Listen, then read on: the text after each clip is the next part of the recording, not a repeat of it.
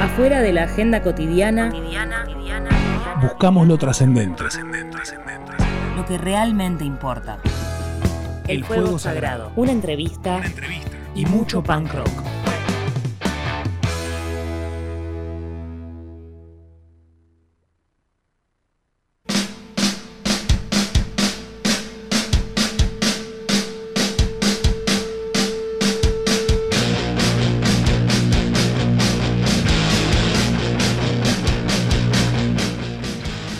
Es el punk en el siglo XXI? ¿Qué es ser punk en el siglo XXI? Nos estamos preguntando hace ya casi un año y medio con Daniela Bisbal, que está al frente de todo esto. Somos el fuego sagrado. Lucas nos está manejando, maniobrando, es el chofer de todo esto.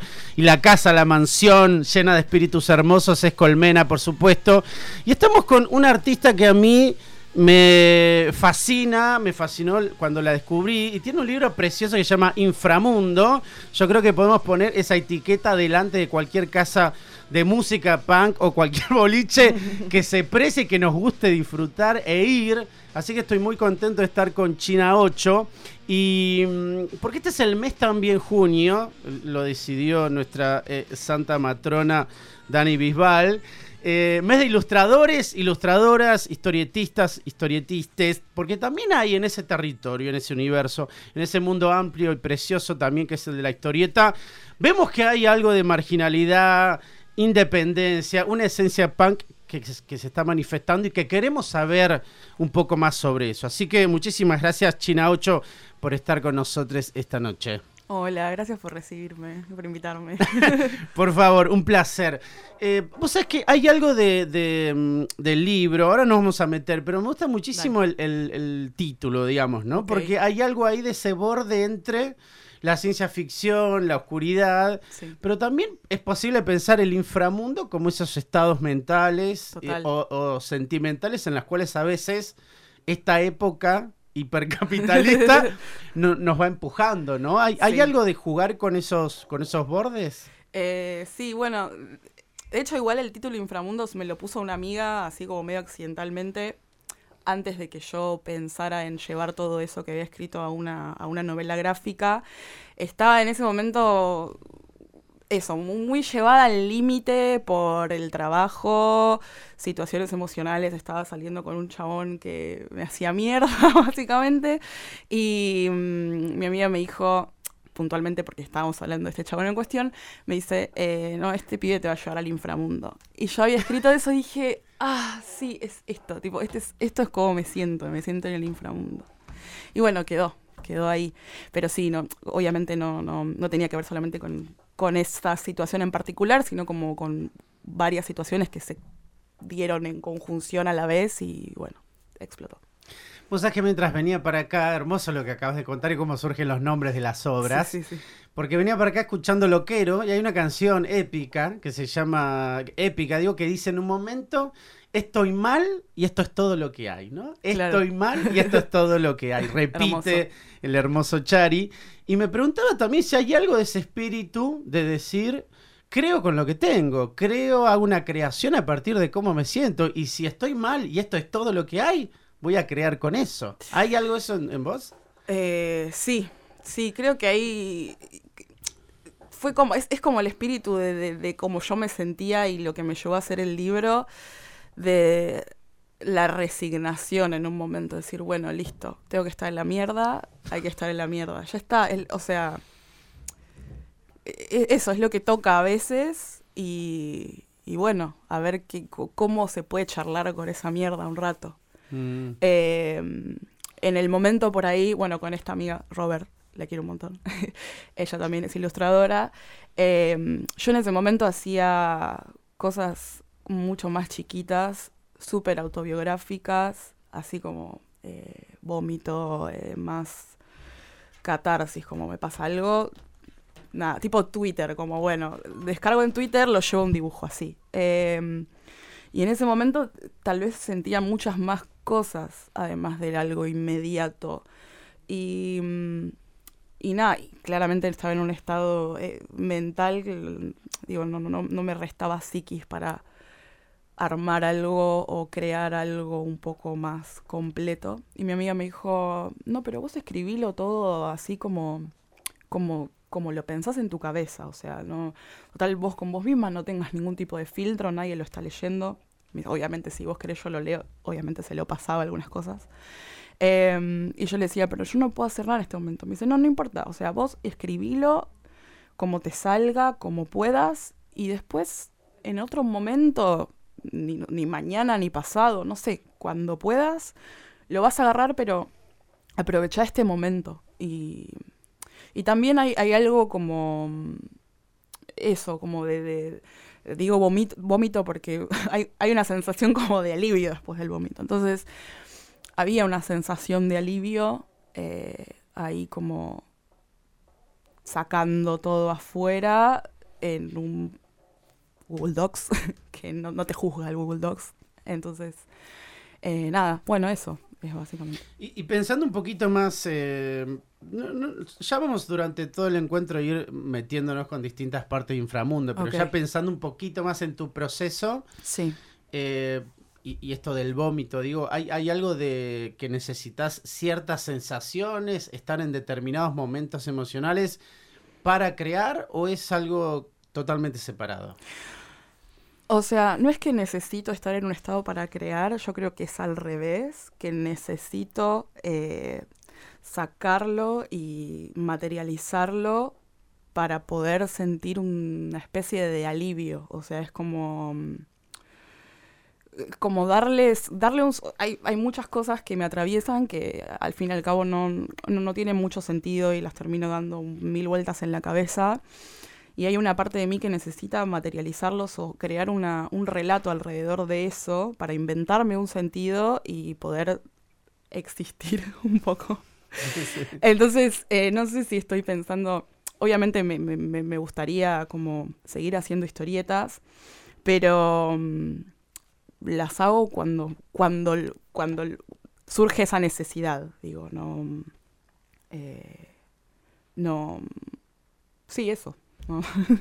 Y digamos que tampoco, digo, también pensando en, inframundo y un poco lo que estuvimos viendo de vos, eh, si bien está esa cuestión, digamos, de, de, poner, o esa vinculación, existencia y creación, está manifestada, eh, veo que también hay una, necesidad de ponerlo y después que cada uno decida qué es lo que está viendo. No, estás bajando línea, no estás sacando una conclusión, no hay autoayuda acá. No.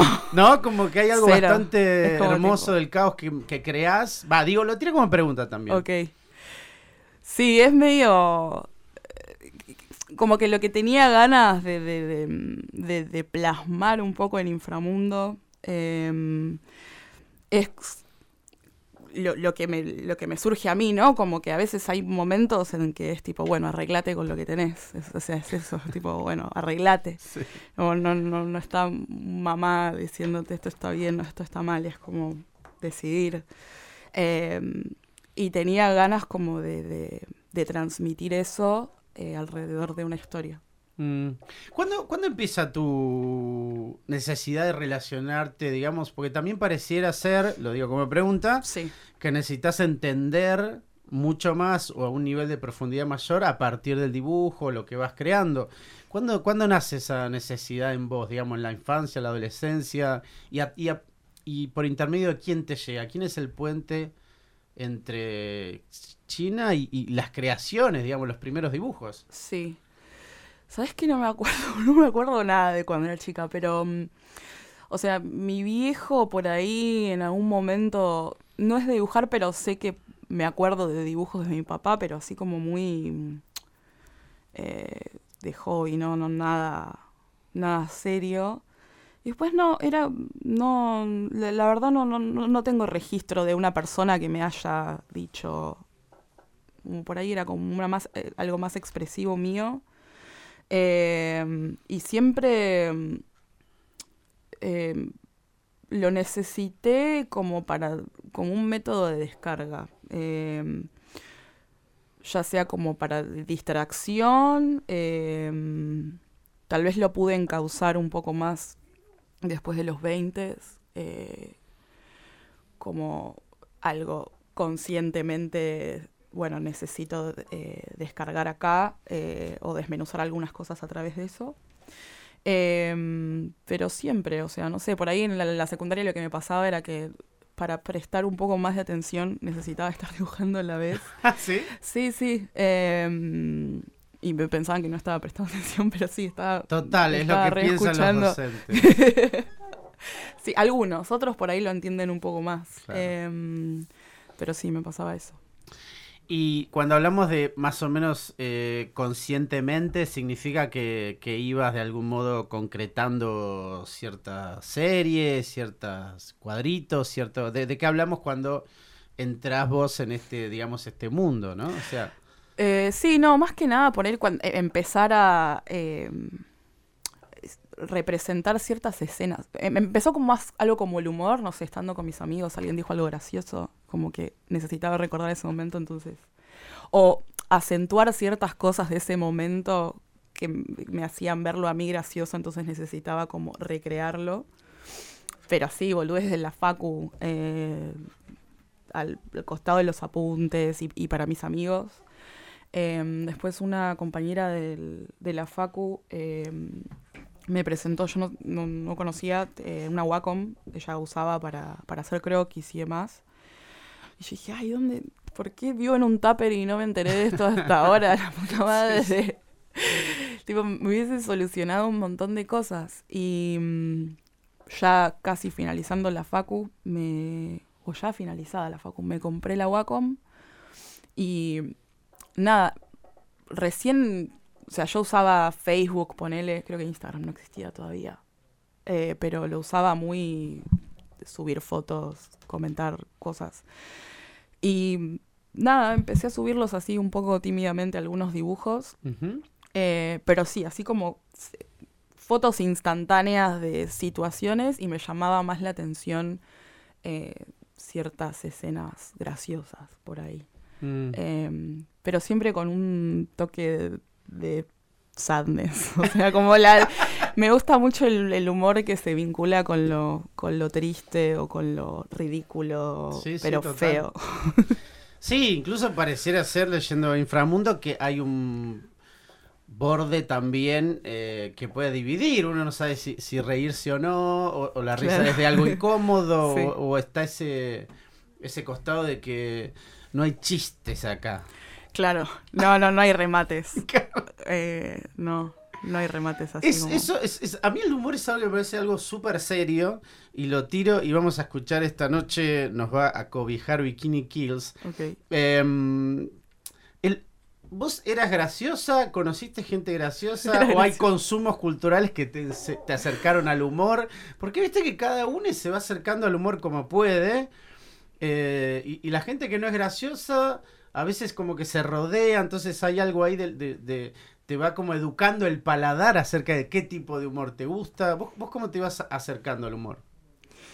Yo me acerco al humor desde lo, desde lo trágico, o sea, por ahí para poder procesar algunas cosas medio feas, necesito hacer, transformarlas en una comedia un poco. Em, y nada, o sea, me, relaciono desde ahí, de hecho como por ahí mis, mis amigos más cercanos también tienen ese tipo de humor. Claro. Como bastante border. sí, sí. Em, sí, sí, por ahí más el humor bobo no me, no me llama tanto, me, me llaman... Cuando no sabes si, si, si el chiste te, la, te lastima un poco y a la vez te tenés que reír porque si no te matás. sí. Sí, sí, a, determinado nivel de presión te reís te volvés loco, decía Frank Zappa. Eh, así que me encanta esto que está planteando China 8. Y vamos a escuchar a, Bikini Kills. Eh, y yo pensaba hoy que eh, Kathleen Keenan, la cantante de Bikini Kills, es, es, como una de las diosas absolutas. Y pensaba el odio que le debe tener Courtney Love, pensando en que fue ella la que puso Huele a espíritu adolescente en la habitación de Kurt Cobain y de ahí salió Smell Like Teen Spirit. Y nuestra vida cambió para siempre. Digo nuestra vida los que estamos muy cerca de morir, que tenemos 40, 41, 42, 43. Así que ella esa persona contracultural que nos ha emocionado y nos va guiando todavía. Bikini Kills, gracias a la elección absoluta de Dani Bisbal. El fuego sagrado. Un espacio sin tiempo para hablar de otras cosas.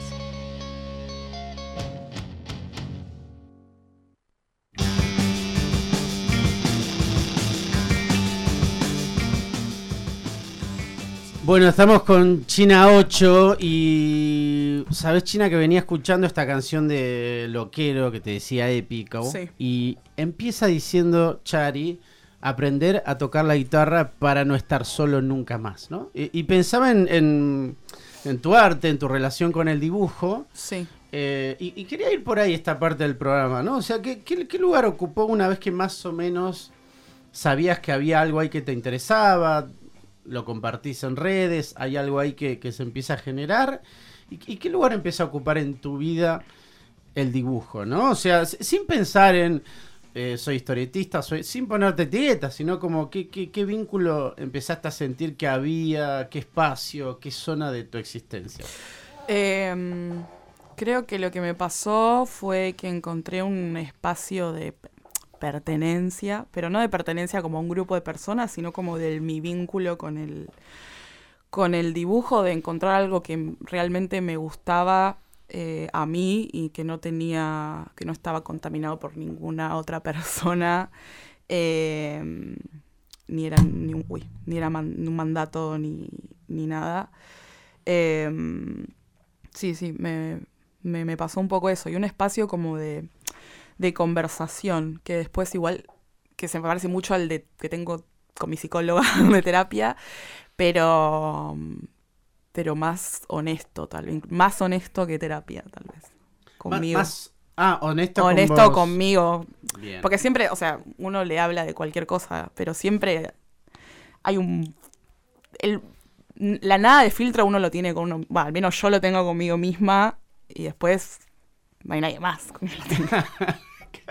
Es así. Sí, sí, sí. Em, así que nada, como un, un lugar de comodidad. Claro. Pero a la vez, eh, viste, viste que como tiene como cierta relación con, con el arte y con, con la, con la circulación de algún modo de Sí. cierto territorio. Me preguntaba si, si, si habías empezado como también a, a prestarle atención a qué hacía la gente de, de- de tu generación, amistades, o eso ya venías leyendo o viendo. eh, y en ese sentido, si por ahí fuiste, a medida que ibas creando tu, tu forma, Sí. Tomando influencias de, de, de amigas, de conocidos o de gentes que admirabas o incluso de otras disciplinas, ¿viste? ¿Cómo, cómo se iba generando el vínculo entre China y, y- y el, y el afuera de la historieta, el dibujo? Em, sí, en principio no. Yo todos mis, mis círculos eran de, de la facultad. ¿De, de qué carrera hablamos? Eh, soy arquitecta yo. Vamos. Ahí va. y mm, sí, eran todos amigos de la Facu. Eh, no tenía como muchos amigos que... Y, y tampoco conocía mucho, pero no, no es que no conocía, porque yo no me movía, estaba como muy quietita ahí, medio que todo me pasaba y sí, hacía muchas cosas por inercia. Y mm, nada, empecé a subir cosas a Instagram y a Facebook, eso que te decía, como esas pequeñas escenas por ahí. Em, sí empecé a ver por ahí algunas cuentas más eh, populares de ese tipo, o similares a lo que estaba haciendo yo. Em, y nada, y ahí de repente empecé como a vincularme con otras personas que dibujaban también em, en esa clave y bueno, me crucé a un- mi grupo de amigas de ahora, que en ese momento eh, estaban dibujando, haciendo fanzines. Eh, yo ni sabía lo que era un fanzine. y, mm, y nada, me, me empezaron a invitar a ferias, eh, empecé a ir a ferias, empecé a ver lo que era un fanzine, empecé a ver otro tipo de... Empecé a acercarme a la historieta, ¿viste? Yo ni sabía como más allá de lo, no sé, Maitena, como es, no, ¿quién no conoce a Maitena? Te Todo el mundo. Soy sí, total. Eh, entonces, como así, muy de a poquito. eh, y obviamente todo eso, sí, me, me- me influenció bastante, ¿no? Como empezar a ver cómo otros hacían ciertas cosas. eh, y un poco a prueba y error también. Mm. Eh, pero siempre traté como de no perder, no, o sea, no fijarme mucho lo que está haciendo el otro y, y siempre como volver a ese eje de, de, de, de hacer las cosas porque, porque, porque necesito bajarlas, eh, eso, más que nada. Eh, sí, obviamente, el- cuanto más leo, eh, nada, me, me- me- me empiezo a empapar de cosas que por, que por ahí no sé manejar, cosas técnicas, de cómo se resuelve tal cosa. Eh, pero así, muy, muy de a poco. Mm. Y pensando en, en el estilo, en, en los Sí. tipos de cuerpos, los colores, o aquello que uno eh, o vos mismas vas construyendo, ¿no? Como, como, como algo parecido a un estilo. Sí. ¿Eso era algo que te empezó a preocupar en algún momento? ¿Desde el comienzo lo fuiste como est- esto de prueba y error? Porque viste que hay algo ahí de, de ese camino que uno empieza a transitar, en donde hay como una inocencia que en algún momento se pierde. Uno empieza a ver los... Cuando uno se falsea o hay algo ahí que... que- Claro. Mientras más haces algo, más aprendes. Y, y Claro. muy lindo esto que dijiste de casi como que aprendiste haciendo también. Claro, sí. Es que es- esas. Eso, con el libro me pasó eso, como que te decía justo antes del programa, como que hay cosas que, que por ahí siento que para un próximo libro ya las haría de otra manera porque soy otra persona y porque apre- aprendí un montón de cosas desde que lo terminé hasta ahora, pero es lo que pude hacer en ese momento y está bien. Eh, y lo que me pasa con el dibujo, siempre yo tengo como el, el fantasma del estilo propio, como el, Que a ver, ¿cómo el sería eso? Me fantasma del estilo propio. Pero es un fantasma durísimo. Es duro, pero Sí. todos los fantasmas son durísimos. Eh, no, el fantasma del estilo propio, yo tengo... Unos, va, al menos yo no voy a hablar por todo el mundo, pero te- soy como muy... eh, trato de no ser tan mala, pero soy muy mala conmigo. Y mm, por ahí me, me cuesta eh, ver... Me, gusta hacer muchas cosas a la vez y lo mismo, como de distintos tipos de registro. Entonces yo siento que a veces eh, no se lee que todo lo que yo hago en de distintos registros es como mío, como que siento que tengo varias personalidades ahí adentro. Eh, pero nada, o sea, como también meterse o, o- o- o ser, estar todo el tiempo tratando de tener un estilo en particular, le saca todo lo liberador y lo- la parte de juego que tiene para mí y me parece real pedo. Entonces, y, y también hay algo como de las redes sociales, que, al menos si yo me, me lo pongo, que de repente ves el feed y hay como 20.000 cosas. Bueno, es, no sé, algo hecho a mano, algo digital, una animación, una, o sea, como distintas paletas de colores. Y lo veo y es un lío, digo, uy, tendría que, no sé, hay colegas como que son muy consistentes también porque porque les sale eso, digo, no no, no, no estoy de- demonizando a nadie, pero Total. porque lo tienen como por ahí más más así. Y bueno, yo no soy así. soy distinto, soy, no sé, como em, me, me aburro fácil y tengo ganas de hacer como muchas cosas y bueno, es así medio caótico. Tal vez como él, eso, el, estilo es como eso, el mío es medio caótico Claro. y es así. Y China depende de que ese movimiento del caos, de Sí. registro, depende de la historia, de tu momento del día, depende de tu semana, de tu laburo, o incluso de, Claro. qué- de qué va dependiendo es- esos volantazos que vas pegando. Creo que es lo, lo que me dan ganas de hacer. Em, so- o sea, con hay un montón de otras cuestiones en, en la vida que mm, siempre llevan por ahí a la obligación y ese es el único lugar en donde no tengo ningún tipo de obligación. En el dibujo. En el dibujo, claro, eh, o trato al menos de no.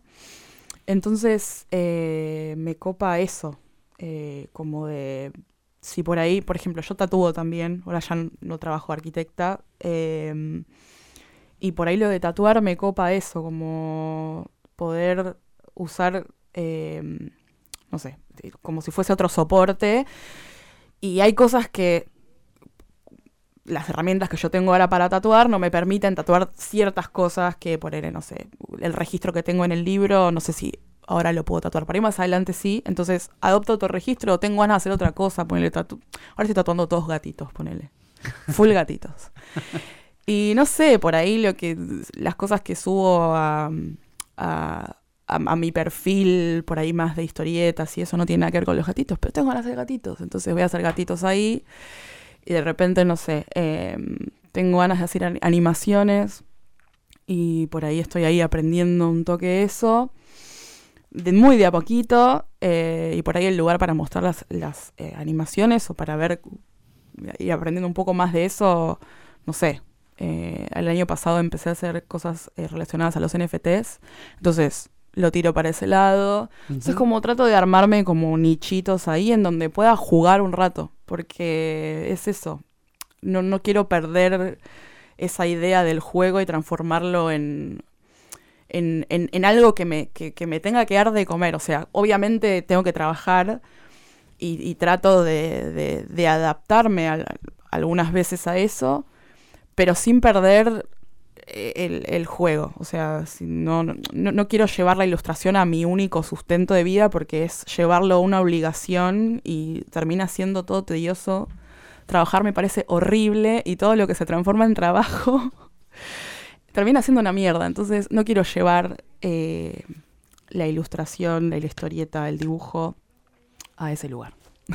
Justo, justo te iba a preguntar si, si el dibujo, la ilustración era como tu Mr. Hyde y vos eras el Dr. Jekyll, ¿no? Como Claro. arquitecta. Pero ahora que decís que dejaste la arquitectura, ¿Qué eh, hago?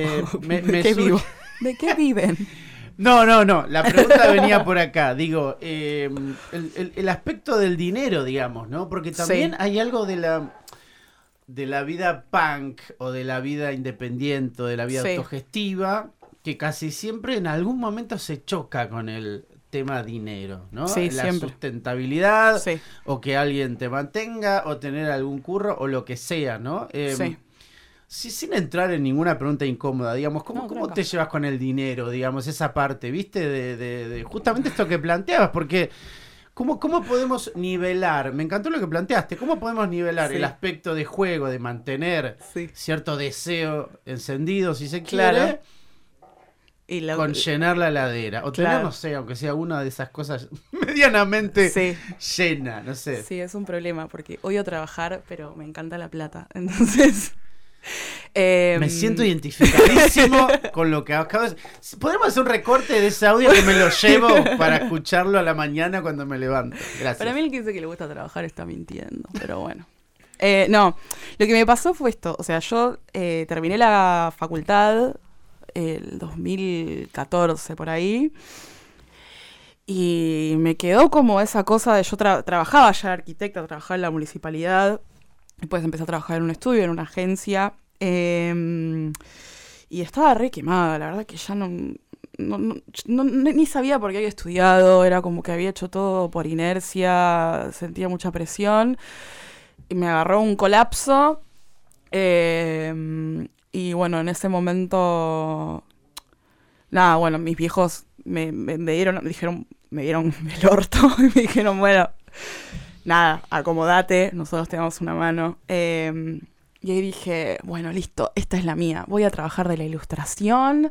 Y me hice la loca ahí. Y mm, nada, llevar la ilustración a, eh, ese lugar le, le, metió una presión horrible. O sea, terminó, o sea, yo pensé que el, que me, me estaba, que no me gustaba la arquitectura, o sea, igual no, ya no me llevo también con la arquitectura, pero eh, que, todo mi malestar era por la arquitectura. Y no, mi malestar era porque no. eh, eh, me estaba costando ubicar bien o tener ese, ese equilibrio que estabas diciendo, como empezar a ubicar actividades y la atención que le estaba dando y la presión que le estaba metiendo a eso. Entonces empecé a negociar, como bueno, a ver, ¿qué puedo hacer? O sea, ¿qué sé hacer de todo esto que sé hacer? ¿Qué es más tedioso? ¿Qué es menos tedioso? ¿Qué es lo que me da plata? ¿Qué es lo que no me da plata? Y siempre dejarme un espacio para respirar y para poder jugar, porque también en ese momento lo que me pasaba era que me metía muchas cosas, o sea, tipo, este, no es que trabajaba y después, no sé, ocho horas y después me olvidaba, no, trabajaba, después tenía frilos y después lo otro, entonces es como, si no tenés, o sea, si no tenés resto psíquico, o al menos si yo no tengo resto psíquico, después es como que termino colapsado con cualquier cosa que haga, por más que me guste un montón. Entonces fue como, bueno, en ese momento eh, yo daba clases en la Facu, sigo dando, no dejé de por completo la arquitectura, sigo dando clases en algunas facultades. Em, y nada, bueno, puedo dar clases, me gusta dar clases, a veces es tedioso, pero está bueno, me plata, joya. Después, eh, no sé, había aprendido a tatuar, entonces, bueno, puedo tatuar, puedo tatuar mis dibujos, eso está bueno. Em, y de repente me empezaron a surgir algunos, algunos frilos, algunos frilos de arquitectura, por momentos después los dejé, pero siempre ahí como negociando y, tratando de no taparme y metiéndole mucha presión a algo que me gustaba mucho. Estamos con China 8, que nos está desasnando acerca de un mundo hermoso que es el de la historieta, el del dibujo, la ilustración, la de negociar deseos, cómo nos llevamos con el dinero. Me encanta escucharte y hay uno de los temas que ahora vamos a profundizar después de escuchar eh, a Bikini Kills. Por favor, escuchen Bikini Kills más allá de este programa, incorpórenlo en su vida como quien dice, toma más agua, algo así, ¿no? Como algo que te hace bien. Eh, ¿Qué es acerca de la amistad? Amistades problemáticas, amistades, fines de amistad incluso. Pero mm, eh, vamos a, charlar un poquito después eh, de eso, ¿te parece? ¿Le, parece? ¿Vamos? Sí, sí. Bueno, muchísimas gracias. Luca está operando. Bikini Kills nos está salvando la vida una vez más. ¿Cuál es tu fuego sagrado? ¿Cuál es tu fuego sagrado?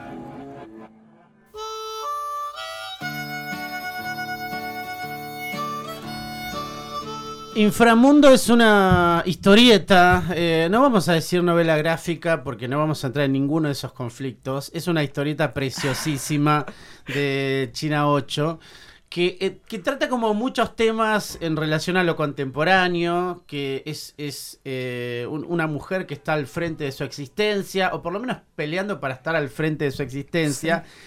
Y son varios temas que están ahí dando vueltas, ¿no? uno de los que más me, me atrae es eh, ser uno mismo, una misma, su peor, su peor verdugo, ¿no? O verduga. Hay, algo ahí que se relaciona también de cómo lo presentás casi como una, como una novela fantástica, ¿no? Hay algo ahí de, esa especie como de otro yo arácnido que va como torturando, ¿no? Nuestra mente. Pero mm, quería, ir empezando cómo, cómo lo fuiste laburando, retomando esto que contabas que te dabas cuenta que necesitabas un poco más de aliento esta historia, no era solamente descargar o el vómito, ¿no? Como que esto que decías, ¿en qué momento percibiste a vos o, fue la señal que, che, para, necesito más páginas acá, no me alcanza con esto? Claro. Em, no, o sea, cuando lo escribí, de hecho, no, tenía la forma de inframundo ni tenía esa, ese relato. Se trataba más que nada, yo estaba me pasaban un montón de cosas, pero estaba muy enfocada en, una, relación. Em, y después con el tiempo, esto fue, no sé, 2017, pon ahí. Y después con el tiempo, em, nada, me di cuenta que quería hacer algo con eso, pero que no quería hacer lo que venía haciendo, que era eso, hacer catarsis, vómito literal, porque sentía que eso me estaba dejando eh, expuesta a un nivel que ya con el que no me sentía tan cómoda. Entonces, em, pero me, tenía ganas de hacer algo con, lo que había escrito. Entonces se me, me, ah, ¿Hablamos de una historia manuscrita? ¿Vos tenías como una especie de relato, cuento? No, o sea, tenía un, diario íntimo. Un diario íntimo digital, ponele. Em, pero en un momento iba a ser completamente casi sobre esa relación. ¿Viste? Como una relación tóxica. Y después dije, no, o sea, ya está, o sea, ya estaba súper superado. También me vi desde afuera, es re loco eso, como de repente leer un diario, es como cuando, no sé si te pasó una vez de leer diarios íntimos de chiquito, que esos, yo los leía súper intensa y dramática. Y te da un poco de cringe, un poco de ternura y como que lo ves desde afuera. Y y nada, ya está, o sea, me parecía súper al pedo ponerlo literal porque era algo que no... Me, parecía más interesante como representar o tratar de mantener eh, las emociones, eh, porque además viéndolo después, me estaban pasando un montón de otras cosas, no era solo eso. Yo tenía el foco ahí porque era eh, donde, o sea, donde yo podía y donde tenía las herramientas en ese momento para echarle la culpa a algo, ¿viste? Eh, y, nada, bueno, se, se me ocurrió, dije, bueno, para, puedo hacer, eh, quiero intentar por primera vez hacer algo ficción, una ficción alrededor de esto, pero sí ser como muy consistente con que se sienta, o sea, como que lo que a mí me estaba pasando en ese momento se traduzca a algo que lo, lo puedas leer, que no sea lo mismo, pero que lo puedas leer y que se sienta de esa manera. Mm. Es es súper interesante también cómo hay tres tensiones de la protagonista, ¿no? Sí. Uno es esta de estar o no a la altura de ciertos mandatos de productividad. Sí. Es decir, ahí se mete el trabajo. Después Sí. otra cuestión respecto de el amor, si se quiere, esto que vos contabas. Y después también la cuestión de la amistad, cómo se manifiesta la amistad Sí, en un contexto donde no todos están igual de condiciones emocionalmente. ¿no? claro. Y esto, eh, más allá de que si es real o es eh, ficción, eso no importa, uno lo lee como ficción y uno lo disfruta así. La pregunta es, ¿te parece que, que, digamos, cierto ser generacional, si se quiere, de Capital Federal o de Buenos Aires o de cierta zona Sí. urbana, se vive más o menos así? Porque hay una clave que a mí me interesaba, que era como novela generacional, ¿viste? Es muy hermosa en esa clave, más allá de que vos estás hablando que era muy personal, era Sí. muy de, muy de China. Sí. Pero ¿qué pasa con esa parte? Digamos, ahora que la novela ya está lejos de vos, ya está circulando. Em, sí, o sea, nunca lo pensé como algo generacional porque fue algo completamente egoísta de hacer algo con eso que me había pasado, pero sí, obvio, me, me no sé, a, a- amigues que lo leen o gente que lo lee y me dice, che, estoy, Estoy en me- esta. estoy en esta o estuve en esta. Como creo que es algo... Y eso está bueno también, ¿no? Porque de repente lo hice tipo súper mío y re egoísta, pero es tipo... Está, está, todos, estamos todos del orto, todo el tiempo. y es normal, o sea, es normal. Tal vez alguno está un poco más armado que otro, pero no sé, te pasan esas cosas. Y, y cuando decías lo, lo de meterle ficción, porque ahí, ahí entra como una parte también creadora, ¿no? Acerca de cómo, cómo ir generando situaciones a los Sí. personajes, digamos. Era partir de, de proyectar algo personal y exagerarlo, era algo incluir cosas que te iban contando. ¿Cómo era el proceso también de, de ir sumando capas de sentido y complejidad a la historia? Claro, eh, sí, primero te- tenía como un- una pequeña sinopsis de, bueno, quiero que pase esto, empiece así, conflicto final, o sea, muy rudimentario como, como podía. Intenté hacer una sinopsis, eh, perdón, una escaleta, nunca me salió. Entonces, pero sí, eh, lo que me pasaba era que yo quería que los diálogos, o primero pensarlo como una serie o una película, porque yo no pienso la historieta así, por ahí eh, eh, son las herramientas que tuve en ese momento, como bueno, si lo viese en una en un cine o en la tele, como quiero que se vea eh, y los diálogos sí muy obsesiva de me gusta que los diálogos eh, cuando los leas en tu cabeza eh, se sientan como algo que normal, o sea, como algo poco sole como algo que, que- que- te pasa, que, que te pueda, que una conversación que hayas tenido con alguien, eh, que, suene normal eh, y, o conocida. Entonces, por ahí, ahí sí, de repente, bueno, quiero expresar esta emoción, bla. ¿En qué momento me sentí así o en qué momento alguien que conozco se sintió así? Y tratar como eso, como armar y exagerar ciertas partes para que el relato suene verosímil. Claro. Eh, y ahí también está la- lo que hablamos del dibujo, porque a mí me faltan herramientas eh, de arquitectura y dibujo, pero algo que, que sí me pasa con el, con, me pasó con Inframundo, es que los dibujos en sí, más Sí. allá de lo que dicen, me- te pone un poco nervioso. Hay como una tensión en sí mismo. Puede ser. Si uno lo, lo- lo- lo- lo despoja incluso de los globitos de diálogos, Sí. hay algo del dibujo que te transmite peligro inminente. ¿Hay algo que era buscado? ¿Eso, ¿Eso te salió también de estar tan inmersa en la historia? ¿Cómo- ¿Por qué es, es- esa fusión, digamos, entre sensación y dibujo es, es muy hermoso en el libro?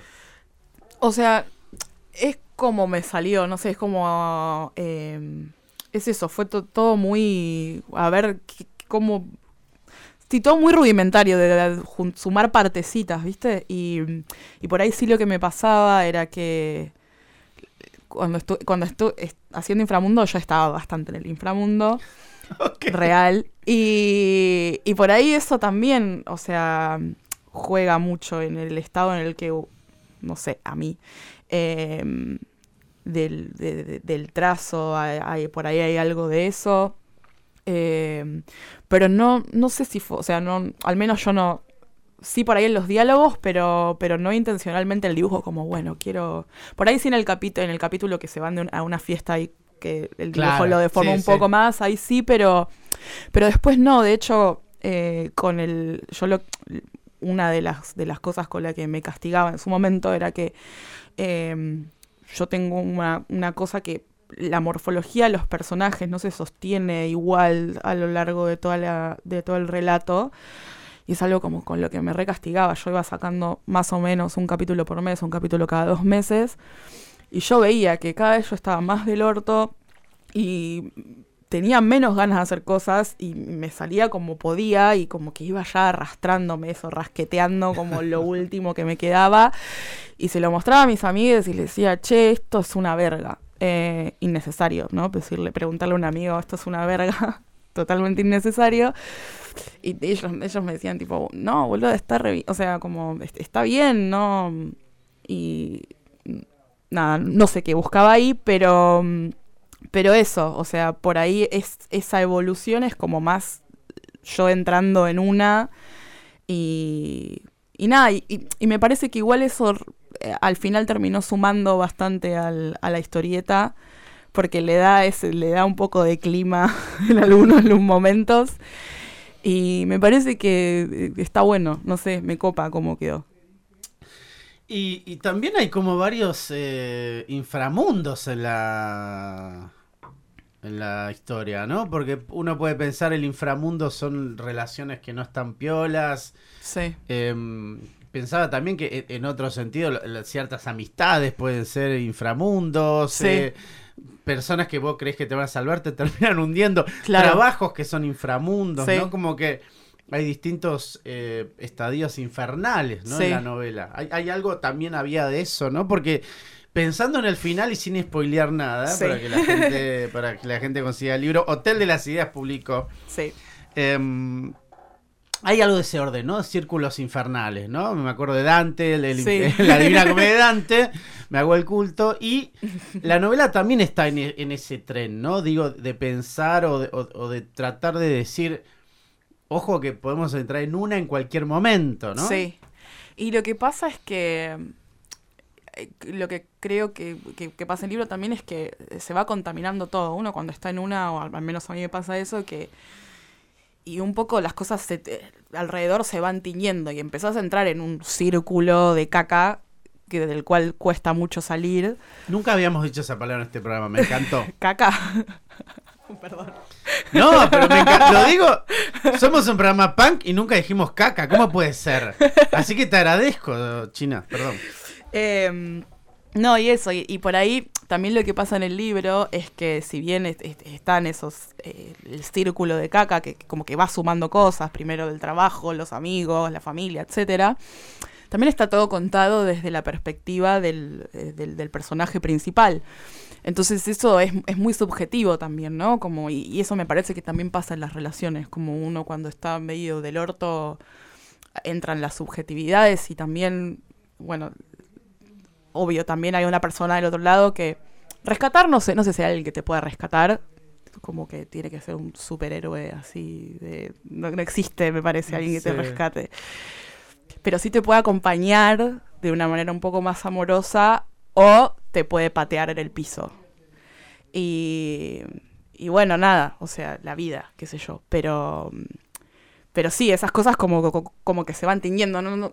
Al menos yo lo que quería mostrar es que no es que siempre hay como el bueno, el héroe o el malo, es como una mezcla de las dos cosas, todo el mundo.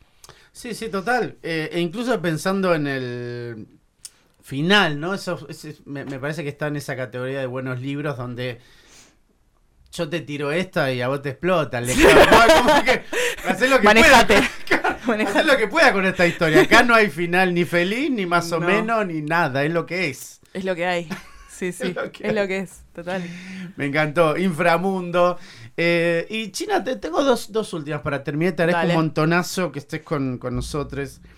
Eh, como no estamos en una escuela, podemos decir nosotros, así que está todo bien. Perfecto, acá no está Eh, y ¿te acordás algo que, que vos eh, pienses en relación a, o lo primero que te venga a la cabeza en relación a, lo punk? ¿A qué te remite la palabra? Eh, si hay algo, y, si no te remite a nada en tu existencia, la mejor igual, ¿no? Pero digo, me surge ahora esa preguntarte. Eh, ay, no sé, o sea, hablando de lo que hablábamos hace un tiempo, como que mm, por ahí hacer algo eh, sin pensar en, eh, en la plata, tal vez.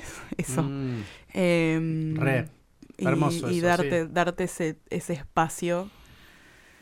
Igual me encanta la plata, pero, pero sí, como eso. te pasa mi CV. claro. Dalo, sí, sí, sí. Y, y la, la segunda es, ahora sí también en el sentido más amplio de, de la frase, en el sentido que vos lo quieras ver, Sí. Eh, ¿cuál sería el fuego sagrado de China? ¿no? Eh, hmm. No sé, qué difícil. El fuego sagrado. Em, la plata. la plata decía. No. em, el juego. No sé. Jugar. Em, sí, creo que lo.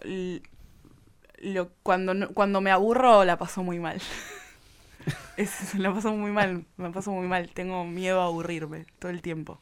Mirá, eh, muy bíblico eso, ¿no? Hay, hay una frase en la Biblia que dice la, el aburrimiento es la madre de todos los pecados. Mira. Em, bueno, te agradezco un montonazo, China. Un lujazo hablar con vos, escucharte. Genial. Inframundo es eh, su novela, donde está, donde quieran conseguirla, tiene sus redes sociales también, así que Sí, búsquenla por ahí. Em, y no sé si el tema ya está elegido, está todo en orden. No, Eh, se los paso. así, Ahora se los paso. dale. Bueno, eh, el tema que elegí se llama eh, La Espiral de Malamute.